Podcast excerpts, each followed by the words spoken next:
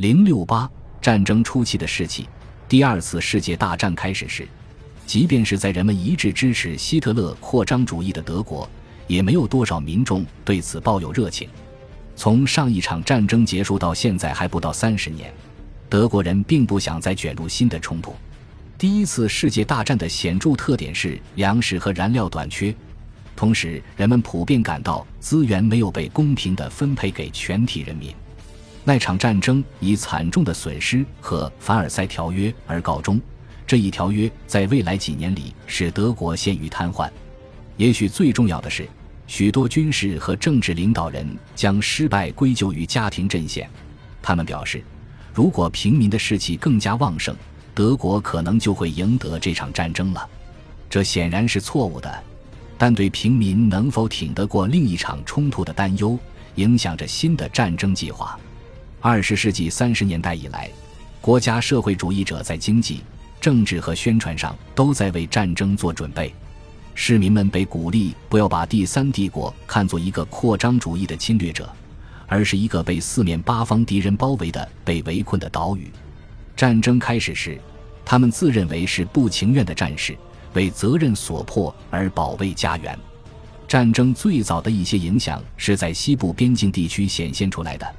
特别是从1938年起，类似于建造西墙这样的防御工事，将数千名年轻男子送到沉睡的乡村。到1939年8月下旬，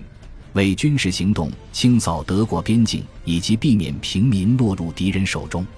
大约五十万人被从萨尔、普法尔茨和巴登预先撤离。尽管大多数人在与陌生人一起不舒服地待了几个月后返家，但这次撤离显现出整个战争期间大规模人口转移将带来的挑战。随着冲突的深入，党和国家机构的最高成员观察民众的情绪，查找衰弱迹象。整个战争期间。帝国安全部的详细报告追踪了普通德国人的希望、担忧和恐惧。尽管一些学者认为，帝国安全部报告告诉我们的更多的是编撰者的观点，而不是民众的士气本身，但柏林当局要求提供这样的报告，因为他们希望得到有关当地情绪的清楚反馈。对于一个独裁政体，希特勒政权对民意非常敏感，并作出回应。他需要人民的支持以继续战斗，这种敏感性有时给平民以惊人的力量去影响家庭阵线的政策。与此同时，当局竭力确保顺从，特别是像那些收听国外电台、与战俘亲密接触、抢劫撤离人员的房屋或以其他方式破坏战士的人公布惩罚措施。虽然警察可能希望控制帝国生活的方方面面。但其极权主义的愿望受到其手段的限制，而且在很大程度上依赖公众的合作。基于邻居、熟人甚至家庭成员的告发，警察可能会调查违法行为并定罪。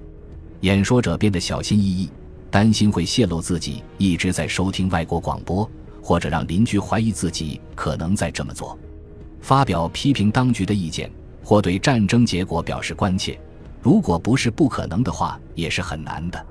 尽管政党把人们告发察觉到的犯罪行为的意愿视为支持其政策的一种表现，但这一点远不明确。